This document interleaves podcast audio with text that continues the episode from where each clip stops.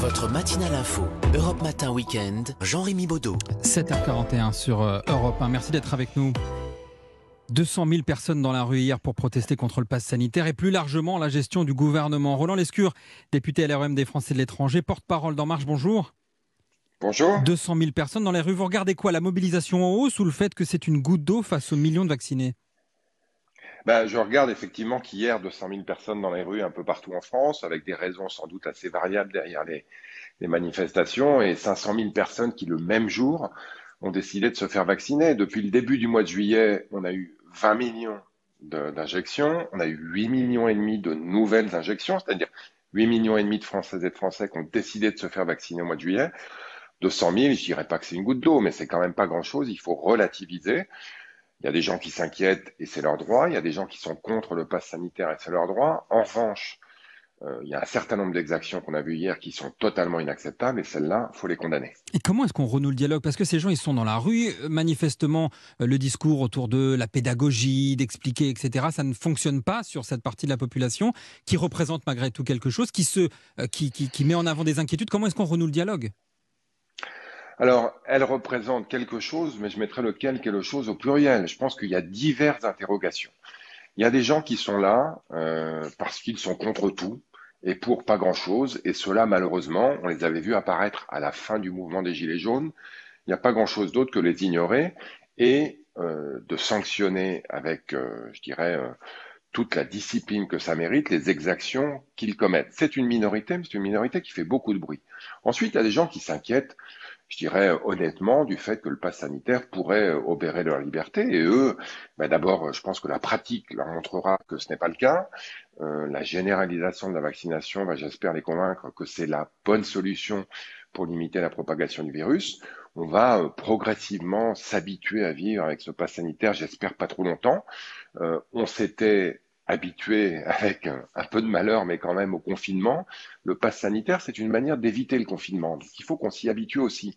Euh, on avait eu un certain nombre de, manifestations et de, et de protestations contre les confinements, puis malheureusement, on s'est fait euh, contre mauvaise fortune bon cœur, on s'est dit voilà, c'est la solution. On a une meilleure solution maintenant, c'est la vaccination, c'est le pass sanitaire qui permet de limiter la propagation du virus. J'espère que la majeure partie de ces manifestants, qui sont eux de bonne foi, vont progressivement être convaincus que c'est la bonne solution, ou en tout cas la moins mauvaise. Mais vous dites qu'il y a une partie, en gros, de ces gens qu'on ne pourra jamais convaincre. Ça ne vous rappelle pas quelque chose, une mobilisation, sans faire de parallèle excessif, mais les Gilets jaunes, euh, finalement, euh, pendant des semaines, ça s'est passé comme ça et, et, et, la violence a continué, la radicalisation a continué Ça ne oui, vous annonce a, pas une, une rentrée même... un peu compliquée là? Ben, D'abord, j'espère pas. J'espère que la rentrée se mettra plutôt sous le signe d'une crise sanitaire qui se petit à petit en tout cas qui s'estompe et euh, une relance économique qui se met en place parce que c'est vraiment de ça dont on a besoin. Les gilets jaunes, il y a quand même eu deux périodes. Il y a eu les premières semaines qui étaient effectivement extrêmement violentes et aussi extrêmement nombreuses et extrêmement soutenues parce que derrière les quelques violences qu'on a eues qui étaient évidemment inacceptables, il y avait des vraies interrogations d'une bonne partie de la population sur le pouvoir d'achat, sur la mobilité, sur la fameuse écotaxe. Là, je pense que euh, les Français aujourd'hui, il y en a quelques-uns qui ont le point levé, la plupart d'entre eux, ils votent avec leurs bras en le tendant pour se faire vacciner. Je le répète, on a aujourd'hui des millions de Françaises et de Français qui ont bien compris que c'était la solution, qui souhaitent se faire vacciner, qui souhaitent accélérer la vaccination. Donc on n'est pas tout à fait dans le même soutien populaire, je pense en tout cas. Euh, on a une marge euh, d'individus. Euh, violents et ça, vraiment, je le regrette. On a vu notamment hier des pharmaciens. Enfin, on avait des pharmaciens, des, des, journalistes, des forces de l'ordre. Voilà, on avait des manifestants qui étaient là pour casser du flux, et à votre pour avis, casser qui... du journaliste. qui... Et maintenant, on casse du pharmacien. Non, mais c'est n'importe quoi. Donc, c'est ces minorités agissantes extrêmement marginales, il faut les sanctionner avec force. Et pour le reste, continuer à expliquer qu'évidemment, la vaccination reste la bonne solution. Avant de passer à un autre sujet, qui récolte politiquement les fruits de ces, de, de ces agitations, de ces manifestations? Personne. On voit bien qu'il y a quelques serial losers qui essayent de récupérer les fruits. C'est des gens qui euh, ne comptent pas dans le paysage politique français, qui essayent de se raccrocher aux branches d'une violence marginale et de quelques interrogations qui, elles, sont légitimes. Euh, j'ai pas l'impression qu'ils y gagnent grand chose, si ce n'est bon. évidemment euh, le manque de respect qu'ils méritent. Parce que franchement, essayer de récupérer des choses après un processus démocratique extrêmement rigoureux qui a conduit une loi à être votée par le Sénat et par l'Assemblée dans les mêmes termes, n'importe quel responsable politique de ce nom devrait tout simplement faire preuve de responsabilité. Roland Lescure, vous êtes député des Français de l'étranger. L'accès aux Français vaccinés euh, à l'étranger sera d'ailleurs simplifié. Ils vont pouvoir recevoir un QR code. C'est le ministre Lemoine qui l'annonce ce matin. C'est une bonne nouvelle pour les expatriés? Oui, c'est une bonne nouvelle. J'allais dire enfin. Ça fait un certain nombre de semaines, moi, qu'on a alerté le gouvernement sur cette situation. On est évidemment pour le pass sanitaire, mais il est normal que des Françaises, des Français qui ont été vaccinés à l'étranger, pour certains même depuis de nombreux mois, par des vaccins homologués en Europe, puissent avoir accès à ce pass sanitaire. Ce sera désormais chose faite à partir de cette semaine. Bon, il y aura une procédure un peu complexe. Hein. On est en France, donc on aime parfois l'administration. Donc il faudra envoyer un courriel à une adresse. Euh, selon la zone dans laquelle vous êtes, l'adresse sera différente. Vous enverrez votre preuve de vaccination, votre pièce d'identité, votre preuve de domiciliation à l'étranger et vous recevrez en échange un QR code magique qui vous permettra de télécharger votre certificat de vaccination, surtout anti-Covid, et vous serez un Français ou une Française comme les autres en France capable d'aller euh, au cinéma, au restaurant, sur la plage. J'ai remarqué quand même, j'ai remarqué que sur les réseaux sociaux, notamment, vous étiez extrêmement sollicité sur cette question. Parce que c'est une interrogation.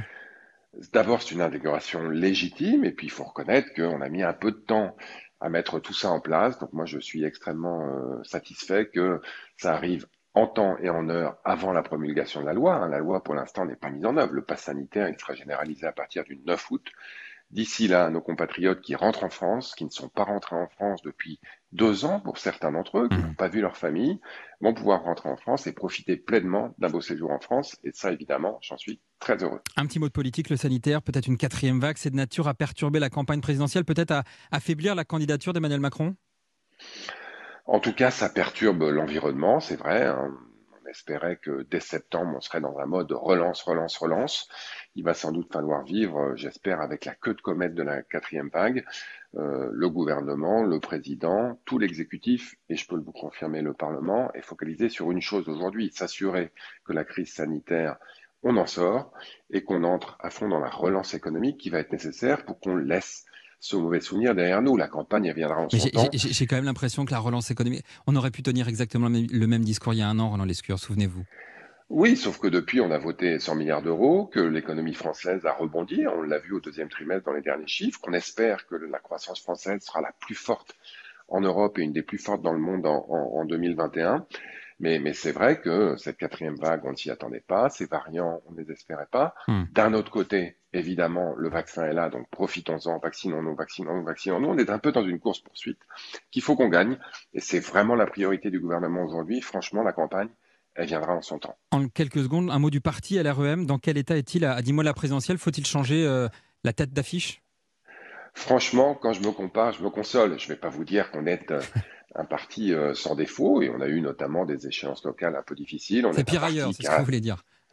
Pardon? C'est pire ailleurs, si je comprends bien. Bon. Ben, en tout cas, on a des militants, on a de l'argent, on a un siège, et puis nous, je pense, j'espère qu'on a un candidat et un excellent candidat.